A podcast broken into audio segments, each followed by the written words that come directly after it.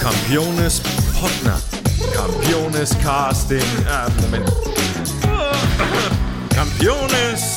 Campiones Casting. Äh, Campiones Casting. Campiones Podcasting. Meine Damen und Herren, herzlich willkommen zurück bei Campiones Podcasting. Heute begrüße ich einen Kollegen, der sowohl vor der Bühne als auch auf der Bühne arbeitet. Herzlich willkommen, Udo Mertens, unseren Flötisten im Symphonieorchester Wuppertal. Hallo Udo. Hallo Sebastian. Was haben Sie denn heute für uns vorbereitet?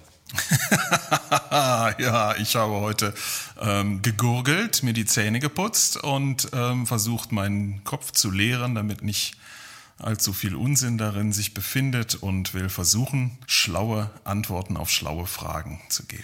Und das ist mal eine Antwort, die bisher noch kein Sänger definitiv gegeben hat. Wow.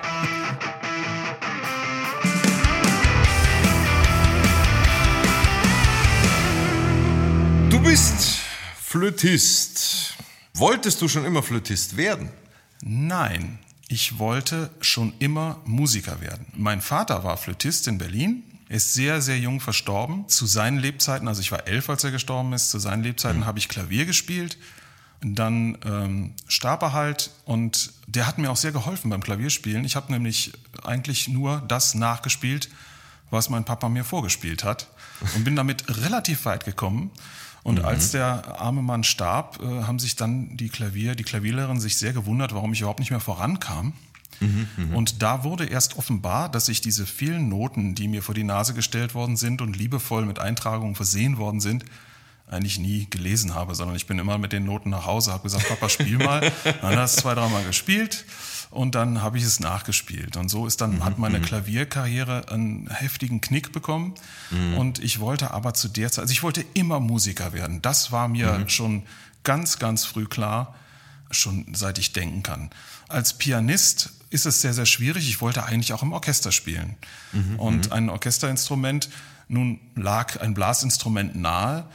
Und mhm. ähm, die Flöte ist es eigentlich geworden, weil wir im Schrank halt die vielen guten Instrumente meines Vaters hatten und ich mir auch tolle Lehrer aussuchen konnte da. Der war bei den Berliner Philharmonikern, der Nachbar war bei einer deutschen Oper.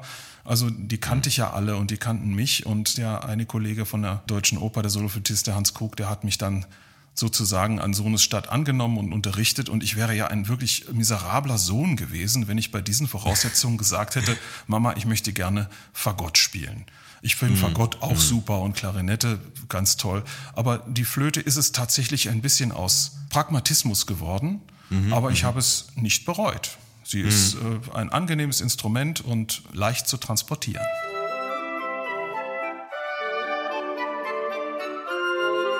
Wenn du jetzt kein Musiker geworden wärst, welchen Beruf hättest du dir quasi als Alternative vorgestellt? Ich habe ja während meiner Zeit hier in Wuppertal hauptsächlich mit den Kollegen Nicola Hammer und Gerald Hacke die Education-Arbeit sozusagen für uns damals mhm, mit mhm. Und äh, die ist dann weiterhin von den beiden sensationell gut ausgebaut worden. Ich habe mich dann irgendwann ausgeklingt, als ich an die Hochschule gegangen bin. Aber erstens mal macht mir das Unterrichten sehr viel Freude an der Hochschule. Mhm. Aber wir hatten auch ähm, in dieser Zeit, als das mit der Education losging, sehr viele Schulbesuche. Mhm, mh. Und ähm, auch das, muss ich sagen, hat mir großen Spaß gemacht, mich vor so eine Klasse zu stellen und mit den äh, Kindern zusammen die Musik zu entdecken. Also mhm. eigentlich habe ich immer Spaß daran, mit Leuten zu arbeiten, auch gerne mit jungen Leuten. Mhm. Oder ich habe auch Familienkonzerte oder, oder solche Schulkonzerte moderiert. Mhm. Das hat mir auch großen Spaß gemacht. Also ich hätte jetzt bestimmt, ist mein absoluter Lieblingsberuf, den ich da habe und das ist der schönste Beruf der Welt nach wie vor. Aber wenn das nicht gegangen wäre oder nicht mhm. geklappt hätte, dann glaube ich, wäre mir schon noch was anderes eingefallen. Nun bist du ja Musiker geworden. Da liegt mir jetzt erstmal die Frage nahe, wie denn so ein typischer Musikertag denn überhaupt aussieht, wenn es denn einen typischen Tag gibt. Mhm. Das besonders Charakteristische an dem Beruf ist ja, dass es eben nicht so einförmig oder, oder ähm, vorhersehbar ist wie andere Berufe, sowohl zeitlich als auch inhaltlich. Wir spielen immer wieder andere Stücke, wir spielen an unterschiedlichen Wochentagen, wir proben an unterschiedlichen Wochentagen. Es gibt ausgesprochene Dienstballungen, wo ganz viel los ist, wo man dann natürlich auch keine Zeit hat, jetzt noch groß für sich zu üben. Dann gibt es aber wieder Zeiten, wo man dann ein bisschen mehr frei hat. Dann äh, hat man auch mal wieder Zeit äh, zu üben. Also so ein typischer Tag könnte so aussehen für mich, wenn ich jetzt morgens Dienst habe, dann stehe ich, äh, wenn ich um 10 Uhr Dienst habe, dann stehe ich um, um 8 Uhr auf, mache mich fertig und gucke dann zu, dass ich noch eine halbe Stunde wenigstens mal ins Instrument blase, um mich entsprechend zu disponieren. Und dann geht man in die Probe und die ist von 10 bis halb eins. Und dann äh, ja, hat man entweder abends nochmal Dienst. Dann muss man schon gucken, wenn es eine anstrengende Probe war, dass man nicht mehr zu viel macht, dass man noch ein bisschen fit ist. Ja, Das ist ja bei euch genauso. Du kannst ja auch nicht den ganzen Tag singen und dann abends noch eine große Partie. Ne?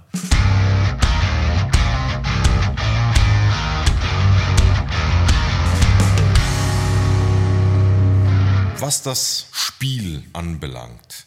Du spielst ja sowohl Opern als auch Operetten, genauso wie äh, Symphoniekonzerte.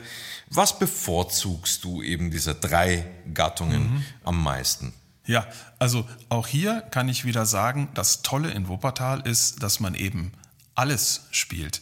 Leider immer weniger Operetten. Das war früher anders. Früher haben wir jede Saison eine äh, Operette äh, wieder neu einstudiert und ich habe es geliebt. Ich weiß aber auch, warum das sehr, also die Texte sind halt in der heutigen Zeit wirklich sehr problematisch. Das kann man, gut. schwierig geworden. Schwierig geworden. Ich liebe Operette zu spielen. Ich fand das immer auch eine große Herausforderung. Aber ähm, Konzert ist natürlich auch toll. Da werden wir als Orchester sind wir mehr im Rampenlicht. Äh, Da geht es mehr um uns. In der Oper geht es darum, dass wir die Sänger auf der Bühne unterstützen. Da gibt es vielleicht drei, viermal am Abend eine Stelle, wo wir wirklich losgelassen werden und mal richtig loslegen können. Ansonsten ist unser Job dafür zu sorgen, dass ihr Sänger auf der Bühne euch getragen fühlt von uns. Und ähm, das finde ich für meine Begriffe, ich bin nie so ein Solistentyp gewesen. Ich habe mich immer wohlgeführt als Rädchen im Uhrwerk und als äh, habe mich immer bemüht, einen Beitrag zu leisten und nicht mich ganz vorne hinzustellen und der große Zampano zu sein. Insofern ist für mich Oper auch ganz toll. Und ich kann da auch noch mal eine Geschichte von meinem lieben Vater erzählen. Bevor der zu den Berliner Philharmonikern ging, war der nämlich Soloflötist in Bonn an der Oper, wo ich weiß nicht, zu der Zeit, das war noch in den 50er Jahren, 60er Jahren, unfassbar viele Opern gespielt worden sind. Da waren die Spielpläne ja in Bonn so wie jetzt vielleicht nur noch in, ich weiß nicht, Mannheim oder Wien oder so, ne? Und, äh, oder München. Und als der dann äh, zu den Berliner Philharmonikern kam, wo man als Musiker eigentlich ja das, das Ziel äh, erreicht hat, hat er sich nach einer Weile sehr danach gesehnt, mal wieder eine Oper zu spielen und hat sich sehr gefreut wenn die Kollegen von der Oper mal angerufen haben und gesagt, oh, weil der, der, der ist krank, kannst du kommen und bei uns eine Oper spielen. Das war für den immer ein Fest. Der fand das super, der hat das auch vermisst, obwohl er da ganz toll in Berlin Konzerte gespielt hat. Also ich bin dankbar dafür, dass ich hier beides, also sowohl Oper, Operette, auch gern mal ein Musical, als auch Konzerte spiele. Das ist sehr, sehr schön und das ist genau das, was ich gerne haben möchte. In diesen vielen Jahren, in denen du schon am Theater arbeitest, äh, gibt es eine Lieblingsanekdote, an die du dich zurückerinnerst? Ach, da fällt mir bestimmt das eine oder andere zu ein. An eine, eine Sache erinnere ich mich noch sehr gut. äh, Das war mit einer geschätzten Kollegin unserer ehemaligen Soloflötistin, der Uta. Ähm, Wir spielten Hänsel und Gretel. Und in der Ouvertüre, das hat, durfte der damalige Chorleiter dirigieren. Und das war ein sehr, sehr, ich nenne jetzt keine Namen, es war ein sehr, sehr großer Mensch. Und er wollte es besonders schön machen und wollte es an einer Stelle ganz besonders leise haben und hat es dann geschafft, mit seiner ganzen Gestalt unterm Pult zu verschwinden.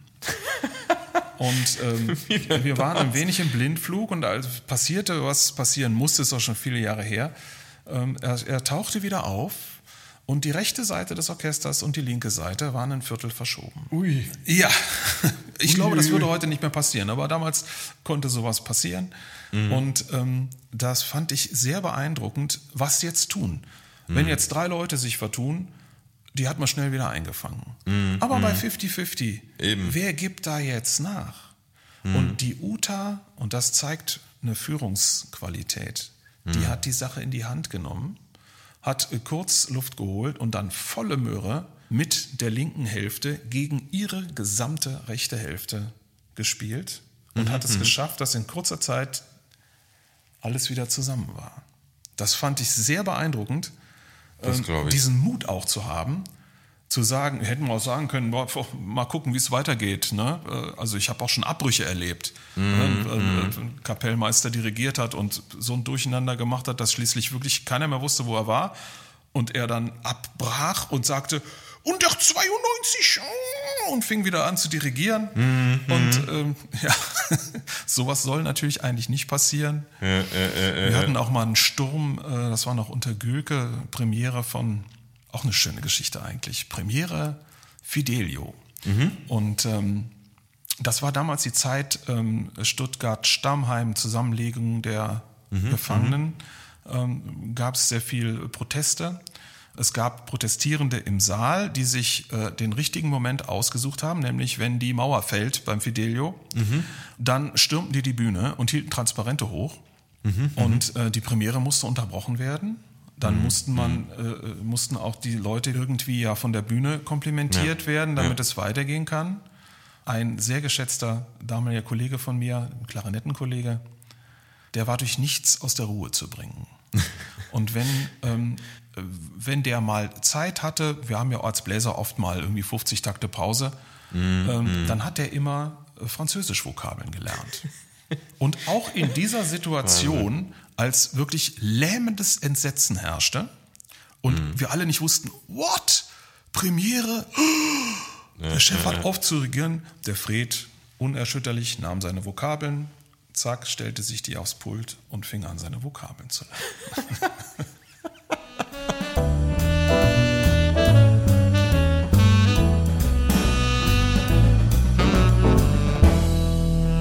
Wenn jetzt aber mal keine Pleiten, Pech und Pannensituationen oder andere Protestbewegungen auf der Bühne stattfinden, bekommst du da von einem Opernabend viel mit oder immer nur sporadisch etwas? Also weil wir wissen ja nicht, wie die Musiker aus dem Graben dem Treiben auf der Bühne überhaupt verfolgen können oder nicht. Ja, das ist sehr unterschiedlich. In der Regel bekomme ich nicht so viel mit, weil wir in der Regel hinten unter dem Überbau sitzen, also keine Chance haben, auf die Bühne zu sehen. Ich sitze gerade mal so an der Grenze, wenn ich so hoch gucke, dann kann ich gerade so die Kante sehen, aber ich kann eigentlich nicht wirklich auf die Bühne gucken. In manchen Inszenierungen, in manchen äh, Orchestrierungen sitzen wir dann mal woanders. Die äh, Aufsitzung im Graben hat sich auch über die Jahre ähm, verändert. Äh, früher konnte ich mehr sehen. Da saßen wir äh, ein bisschen weiter rechts außen und konnte mehr auf die Bühne gucken. Wir haben auch schon mal Verdi gespielt, wo die Bläser nach vorne kamen. Oder früher haben wir bei Mozart-Opern auch die Bläser auf der einen Seite und die Streicher auf der anderen Seite gehabt. Da konnte ich immer sehr schön auf die Bühne gucken. Aber jetzt muss ich sagen, in der Regel kann ich nichts sehen. Und äh, hören, naja gut, hören, äh, je nachdem, wie viel äh, Getöse im, im Orchester gerade ist. Ja, wenn, wenn wir da was sanft begleiten, dann kann ich euch natürlich sehr gut hören. Und das ist ja auch das Spannende äh, an der Oper, dass das eben nicht ist wie im Konzert, wo alles fünfmal geprobt ist und dann genauso läuft, sondern äh, Oper funktioniert halt äh, sehr viel spontaner und sehr viel lebendiger. Und wenn der Sänger äh, es möchte, dann äh, wird es halt mal ein bisschen schneller oder ein bisschen langsamer oder die Formate ein bisschen länger. Und da muss man eben reagieren. Und dazu müssen wir euch hören. Und ähm, in der Regel können wir das auch. Ich will mal sagen, bei Elektra oder so, da ist es ein bisschen schwierig mit dem, mit dem Hören der Sänger, aber ja, ja, ja. Äh, ähm, sagen wir mal, bei einer Mozart-Oper können wir euch sehr gut hören und Mhm, da können wir auch entsprechend äh, euch folgen. Vom Opernhaus gehen wir mal auf eine andere Reise quasi. Du hast ja die Kammermusikreihe des Sinfonieorchesters mitbegründet. Zunächst mal, wie kam es dazu, dass ihr dieses Format quasi begründet habt? Ja, da kam der damalige Intendant, der Holk Freitag, äh, kam auf das Orchester zu und hat äh, gesagt, Mensch, ich möchte gern Kammermusik hier im Haus haben. Und ich gebe euch 10.000 Mark, könnt ihr da was mit machen? Könnt ihr mir da eine kleine Reihe machen? Also das erste Kammerkonzert, was wir in dieser Reihe dann gespielt haben, war im Januar 1991. Da habe ich mitgespielt. Ich habe das alte Plakat noch zu Hause. Ähm, das fand hier im Kronleuchterfoyer statt. Mhm, und äh, der Kronleuchter hat, äh, wenn Hörner dabei waren, äh, bei der Kammermusik auch mit musiziert. und die Schwebebahn ist ordentlich dran vorbeigeknattert an den leisesten Ach, Stellen. Aber trotzdem, wir haben es geliebt und haben dann äh, äh seit 1991 durchgehend eine Kammermusikreihe hier. Damals hatten wir, mhm. haben wir vier äh, Konzerte veranstaltet wir haben uns dann relativ schnell überlegt, dass dieses Geld, was wir da zur Verfügung gestellt bekommen haben, dass wir das nicht durch vier Konzerte teilen, sondern dass wir das aufschlüsseln auf die Musiker, damit jetzt nicht, wenn zwei spielen, kriegt dann jeder, weiß ich was, 1000 Mark damals noch und wenn mhm. acht Leute spielen, entsprechend viel weniger, sondern wir haben dann versucht, einen fairen Schlüssel zu finden und haben dann geguckt, wie viele Musiker sind geplant und mhm. haben das Geld dann halt so aufgeteilt. Da müssen ja manchmal auch Noten angeschafft werden und so. Ja. Und ähm, das wanderte dann ab in die Stadthalle, weil es so erfolgreich war. Es mhm. gibt mhm. eine, eine, eine äh, weiß nicht, wie die heißt, Versammlungsstättenverordnung oder was, keine Ahnung. Also da dürfen 99 Leute sitzen im Foyer. Damals durften 99 Leute sitzen mhm. und äh, ansonsten hätte, glaube ich, die Feuerwehr kommen müssen oder man hätte einen neuen Plan machen müssen. Ich weiß, das war damals das Limit ja. und ja. es waren regelmäßig dann doch viel mehr Interessenten. Mhm. Und dann mhm. haben wir gesagt, na gut, dann müssen wir in einen größeren Saal gehen. Und dann sind wir in die, damals in die Stadthalle gegangen, in den äh, Mendelssohn-Saal. Da passen halt mehr Leute rein. Mhm. Da muss aber der Saal angemietet werden. Mhm, und äh, nun gut, auch die Intendanz von Holk Freitag war ja dann irgendwann vorbei und die Reihe war so erfolgreich, dass man äh, sie gerne weiterführen wollte. Und mhm. ähm, jetzt ist es so, dass dieses Geld, was die Musiker kriegen, das ist nicht furchtbar viel, aber so, dass es okay ist, ähm, mhm. dass das die beiden Theater, äh, die Theaterfreunde und die Konzertgesellschaft ähm, aufbringen und unser Haus ähm, mietet den Saal. Wir müssen ja die Stadthalle jetzt auch anmieten. Mhm. Früher war mhm. das nicht so. Da waren wir städtisches Orchester und die Stadthalle war städtische Stadthalle. Mhm. Und dann mhm. sind wir, haben wir die Proben, auch wir haben alle Konzertproben in der Stadthalle gemacht. Wir dürfen ja jetzt nur noch Haupt- und Generalprobe da machen, weil wir den mhm. Saal mhm. anmieten müssen. Und genauso müssen wir den Saal für die Kammerkonzerte anmieten. Aber ähm, es ist ein schönes Format, weil es unsere Kollegen dem Publikum ein bisschen näher bringt. Die können uns ein bisschen mehr auf die Finger gucken und können sehen, wie uns äh, der Schweiß auf der Stirne steht. Und ja, man hat eine andere Intimität, eine andere Nähe in der Kammermusik. Außerdem haben die Kollegen natürlich, sind viel solistischer gefordert. Mhm. Ja, wenn ich Flöte spiele, bin ich immer solistisch einigermaßen ja. gefordert oder vernehmbar. Wenn ich in der zweiten Geigen- oder ersten Geigengruppe äh, sitze oder überhaupt in einer Streichergruppe, dann ist es ja doch meistens die Aufgabe, ein schönes Ganzes zu erzeugen und nicht die Aufgabe, dass man dich da raushört Au contraire, ja, das wäre ja. ganz schlecht, wenn man das dritte Pult äh, heraushören würde. Ne? Ja, und in der Kammermusik dürfen die dann mal zeigen, äh, was sie können und, und das machen sie gerne, meine Kollegen. Mhm. Und ich organisiere das eigentlich schon ziemlich, ziemlich lange. Ganz am Anfang hatten wir so ein Triumvirat, da hat auch die Dramaturgie äh, noch äh, mitgemacht und sich mhm. was gewünscht. Und ähm, dann haben wir nach Stücken Kollegen zusammengesucht, die das dann spielen. Aber in den äh, letzten Jahren bis, ich würde mal sagen, letzten 20 Jahren, ist es doch eigentlich eher so, dass mir die Kollegen was anbieten. Mhm. Eigentlich, ich bin da nicht der Chef von irgendwas, also irgendwie hat mich das Schicksal da äh, hingesetzt, das zu organisieren und ich gebe mir Mühe, das einigermaßen fair zu machen, dass nicht immer dieselben spielen und dass es auch nicht sechs Streichquartette hintereinander sind, sondern mhm. dass man mal was mit Streichern, mal was mit Bläsern hat. Das ja. ist aber im Wesentlichen, bekomme ich das Angebot von meinen Kollegen und sortiere das und helfe mhm. vielleicht mhm. mal, wenn, mit wem soll ich das machen oder so, wer passt gut zusammen. Ich kenne halt alle schon sehr lange, aber mhm. eigentlich mhm. machen das die Kollegen selber und ich sortiere das nur so ein bisschen Jetzt gerade bin ich wieder äh, eigentlich dabei, es abzugeben. Ich habe gerade abgegeben, die nächste Saison die sechs Konzerte für die, ja, es sind mittlerweile sechs Konzerte. Wir haben äh, früher mhm. vier gemacht und jetzt machen wir sechs Konzerte. Und äh, die sind, möchte ich sagen, bei meinen Kollegen genauso beliebt wie beim Publikum. Das nenne ich mal erfolgreich. Nebst diesen, sagen wir mal, klassischen Kammerkonzerten habt ihr ja zu Beginn der Pandemie, wie eigentlich so gut wie jeder hier am äh, Haus, versucht, quasi alternative Wege zu gehen. Habt zum Beispiel Ausschnitte aus Beethovens 9. Symphonie an ungewöhnlichen Orten in Wuppertal gespielt, unter anderem dem Heizkraftwerk. Kannst du uns etwas mehr über eben diese Alternativen erzählen, wie ihr darauf gekommen seid und äh, was für dich dann so deine, deine Erfahrung bisher war damit? Also ähm, als wir in den Lockdown gegangen sind, das war am äh, 13. März 2020, glaube ich.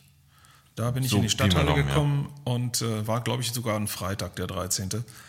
Da stand der Vorstand da und sagte, du kannst wieder nach Hause gehen, wir haben Lockdown jetzt, findet jetzt erstmal nichts mehr statt. Und irgendeiner sagte dann aus Jux, schöne Ferien. Es ist eigentlich mehr oder weniger tatsächlich so gekommen. Und natürlich waren wir dann frustriert. Das war mitten, also kurz vorm Abschluss, glaube ich, Hauptprobe. Unser damaliger scheidender Konzertmeister wollte Beethoven Violinkonzert spielen und das war eine ganz mhm. große Sache und alle haben sich, wie lange hat er dafür geübt und also es war ganz furchtbar. Mhm. Und dann ähm, waren wir im Lockdown und sehr schnell gab es von einigen Kollegen den Wunsch, irgendwas zu machen, weil das mhm. Publikum war ja noch da. Die nee. durften nur nicht in unsere Konzerte. Und dann überlegt man natürlich, was kann man tun? Also mhm. wir durften uns nicht in die Fußgängerzone setzen und da spielen, weil dann wären Leute zusammengekommen, um uns zu hören. Mhm. Äh, und dann wäre ja wieder, mein Gott, mit den Inzidenzen, die wir damals hatten, kann man heute ja. gar keinen mehr erschrecken. Naja, das stimmt. Aber ja. äh, trotzdem, es war ja das erste Mal so und äh, ja. im ersten Lockdown war auch tatsächlich die Stadt leer gefegt.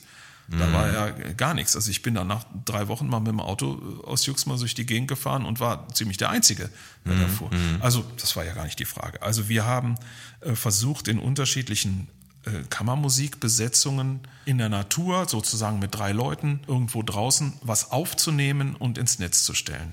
Mhm ist nicht so ganz leicht, weil, ja, wenn ich das so sagen darf, die Infrastruktur mhm. des Orchesters oder auch der Bühnen dafür noch nicht wirklich gut vorbereitet war. Mhm, mh. Andere Häuser, weiß ich, der WDR, die können professionelle Aufnahmen machen und können das ins Fernsehen stellen oder sonst. Mhm. Also das Fernsehen erlebte mhm. ja in der mhm. Zeit auch wieder eine Renaissance, was schon so ein bisschen auf dem absteigenden Ast war, weil das auf einmal wieder ging.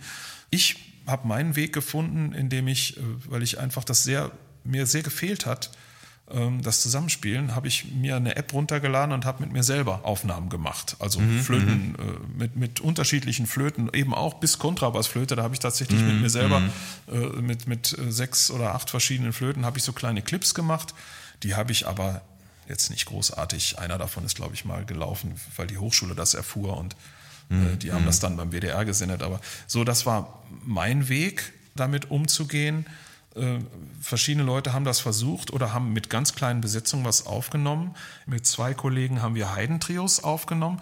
Die Schwierigkeit ist ja auch, das professionell aufzunehmen. Mhm. Wenn das wirklich, mhm. wenn du es wirklich dem Publikum nahebringen willst, dann muss das ja auch eine Qualität haben. Und wir ja. sind kein Funkorchester, wir haben auch nicht die Infrastruktur. Ja. Und von uns Musikern hat der eine oder andere schon mal vielleicht sich ein etwas teures Mikrofon gekauft und ein Programm auf dem Rechner, aber wir sind alle keine Tonmeister. Mhm. Und ähm, mhm. das dann in der entsprechenden Qualität herzustellen und wo zu posten, war eine Schwierigkeit. Also ich habe dann mit ja. äh, eben so ein paar relativ schöne, schön fand, finde ich jetzt, schön gelungene, weil der Tonmeister eben auch Fotograf ist und äh, schöne Sachen gefilmt hat und wir haben mhm. da so eine, mhm.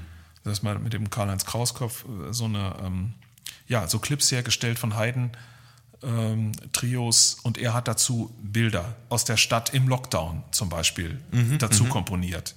Und das haben wir auch dem Orchesterbüro zur Verfügung gestellt. Das ist auch in gewisser Weise irgendwie dann irgendwo ähm, mal zu sehen gewesen, aber die Infrastruktur war noch nicht so, dass wir diese vielen Initiativen, da gab es noch ganz andere. Mhm, die mhm. Vera hat sich mit einem Kollegen an die Rheinauen äh, gesetzt und hat wunderschöne Cello-Duos eingespielt. Mhm. Das haben die halt mit dem Handy gefilmt.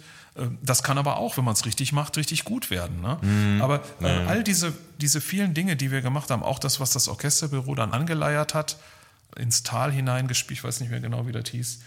Oh Gott, dass mir das jetzt nicht einfällt, ist ja peinlich. Ja, aber, gut. es tut mir leid. Ähm, so, letzten Endes hatten wir alle nie so richtig das Gefühl, dass das wahnsinnig viel bringt. Und mhm. ähm, waren dann doch sehr, sehr froh und sehr, sehr dankbar, dass wir wieder halbwegs normal vor Publikum spielen konnten. Mhm. Äh, es mhm. ist sehr mühsam. So äh, Funkhäuser, die haben da andere Möglichkeiten. Ja. ja. die stellen professionelle Clips her. Auch äh, die Bundeswehr zum Beispiel. Ich unterrichte ja auch die, die äh, Militärmusiker. Und mhm. die kommen dann in ihre Musikkurs und äh, auch die haben zum Teil sehr professionelle Clips gemacht, die die dann bei mhm. YouTube eingestellt haben oder so, die richtig klasse sind. Mhm. Und wenn du mhm. das dann siehst, dann möchtest du auch nicht gerne mit sowas halbgarem an die große Öffentlichkeit, ne? Weil ja. wir können ja nicht, wir haben ja keine Möglichkeit, unser Publikum nur zu erreichen. Es gibt mhm. ja keine kein Verteiler für jetzt die Mitglieder der Konzertgesellschaft oder die Wuppertaler Konzerthörer, sondern wenn du sowas postest, dann haust es in die Welt. Ne? Dann geht es ja. über, über, ich weiß nicht, Facebook oder, oder YouTube und dann hören es alle. Und dann möchtest du auch nicht gerne, wenn der WDR da eine super geile Aufnahme macht, irgendwie mit vier Leuten im Wohnzimmer äh, ein Streichquartett so lala in die Welt äh, ja. lassen. Ne? Also es eine, war eine schwierige Situation. Nee. Aber es war sehr viel äh, sehr viel Kreativität bei uns und auch ein bisschen Trauer darüber, dass man nicht mehr machen konnte.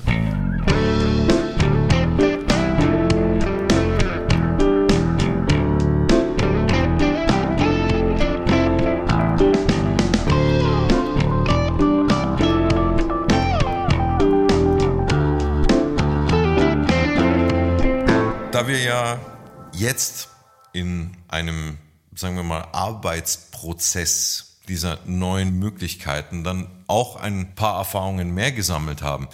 Hättest du Gedanken, Vorschläge parat, die quasi diese Situation, die dich so traurig gestimmt hat, für das Orchester dann, weiß ich nicht, verbessern könnten oder einen Anreiz geben könnten, dann eben an diesen neuen Wegen dann zu arbeiten? Also es wurden äh, ja dann doch nach und nach passende Formate entwickelt. Wir haben Opern verkleinert, wir haben eigentlich mehr Kammermusik auf der Pfanne gehabt, als wir loswerden konnten. Mhm. Das ging irgendwie aus Gründen nicht. Dann war es auch, ja, man musste, hätte mir die Stadthalle anmieten müssen. So, also ich glaube schon, dass wir, ähm, dass wir ganz gut aufgestellt sind, auch mit etwas kleineren Formaten. Mhm. Wenn das, mhm. weil das wäre ja dann der gefragte Weg, wenn, wenn wir zu einer noch schlimmeren Situation kämen, dass mhm. wir wieder mhm. mit kleineren äh, Besetzungen vor weniger Leuten spielen dürfen. Und das äh, würde ich mir wünschen, dass wir das auch wirklich dann ein bisschen beherzter täten. Ja, mhm. Wir haben eine mhm. Menge Kammermusik auf der Pfanne, die wir loswerden können. Und ähm, wir haben einige Erfahrungen auch schon gesammelt, hier in der Stadt an ungewöhnlichen Orten zu spielen. Mhm, mh. Insofern, ja, ich glaube schon, dass wir da am Ende auf einem guten Weg waren. Mhm. Und alles Elektronische hat sich meiner Ansicht nach nicht so sehr bewährt. Also wenn wir irgendwelche Aufnahmen ins Netz gestellt haben, ich glaube nicht, dass das unser Weg ist. Mhm. Ne, das mhm. war ein bisschen, es ging gerade nicht anders und man hat damit Erfahrung gesammelt. Aber unsere Stärke ist einfach vor lebendigen Leuten zu spielen. Ja. Und ähm, da, glaube ich, müssen wir drauf setzen, mhm. auf das, auf das Live-Erlebnis und gegebenenfalls dann es mutig auch tun in kleineren Formationen. Mhm. Ja, es gibt so ein paar Sachen, die sich elektronisch haben durchsetzen können in, in organisatorischen Fragen, muss ich sagen. Ja, wir machen jetzt mhm. die Aufnahmeprüfung an der Hochschule.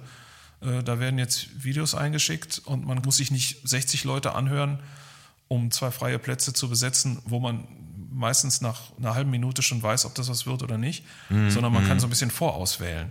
Mhm. Auch da gibt mhm. es wieder äh, lustige Sachen, weil jetzt, ähm, nachdem die Studenten alle angefangen haben, äh, Videos einzuschicken, geht es mit der Soundbearbeitung los. Und da erlebt man die tollsten Sachen. Uh, okay.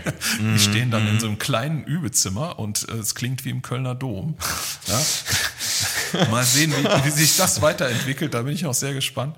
Mhm. Aber mhm. ich will mal sagen, ähm, für, für uns ist lebendiges Musizieren vor lebendigen Leuten ist, ist der Weg. Und mhm. diese elektronischen Versuche, die wir gemacht haben mit äh, Homepages und so, ähm, ich glaube, das war letzten Endes nicht besonders erfolgreich. Und da wären wir auch schon wieder bei unserer berühmt-berüchtigten Prestissimo-Runde. Oh. 21 schnelle Fragen, 21 spontane Antworten. das Udo, bist du bereit? Ich äh, try my best. Sommer oder Winter? Sommer. Obst oder Gemüse? Obst. Buch oder Netflix? Netflix. Stadthalle oder Opernhaus? Oh, Stadthalle. Tee oder Kaffee? Wenn überhaupt dann Tee. Mineralwasser, möchte ich sagen. Grün oder blau? Grün. Holz oder Metall? Holz. Oper oder Konzert? Oper. Weihnachten oder Ostern? Weihnachten. Warm oder kalt? Warm. Barmen oder Elberfeld? Elberfeld. Berge oder Meer? Meer. Süß oder salzig? Süß. Sitzen oder stehen? Sitzen. Tag oder Nacht? Tag. Reisen oder zu Hause? Reisen. Mit Noten oder auswendig? Mit Noten. Bier oder Wein? Weder noch. Hund oder Katze? Hund. Duschen oder Baden? Duschen. Ordnung oder Chaos? Chaos. Hast du noch Luft? Jo. Er muss ja Luft haben bei einem, bei einem Holzblasinstrument. Was ist denn eigentlich dein Lieblingsort in Wuppertal? Ich glaube, das ist mein Zuhause. Und, und warum gerade dein Zuhause? Ach, das habe ich mir ganz schnucklig gemacht und da bin ich gerne. Ich komme gern nach Hause. Zum Abschluss, hast du vielleicht noch einen Musiktipp für unsere Zuhörerinnen und Zuhörer, die eigentlich mehr in der Oper situiert sind und mehr entdecken möchten, also mit Konzerten oder anderen Tipps? Also im nächsten Sinfoniekonzert haben wir zwei Stücke von Ravel im Programm, wo man die Flöte sehr gut vernehmen kann. Wenn man das mal gerne hören möchte, auch die Piccolo-Flöte hat da ordentlich was zu tun in Ma Mère Loire. Eine interessante Nummer. Und das war's auch schon wieder mit unserer Casting-Runde aus dem kleinen Foyer der Oper Wuppertal. Vielen Dank, Udo. Schön, dass du da warst. Vielen Dank und alles Gute für euch. Dankeschön. Rufen Sie nicht an, wir rufen Sie an. Folgt uns auch auf unseren Social Media Kanälen at Oper Wuppertal, liked, kommentiert, abonniert, gebt uns euer Feedback und auch eure Vorschläge, wen wir denn als nächstes vors Mikrofon bitten sollen. Bis dahin, bleibt gesund. Ciao, ciao.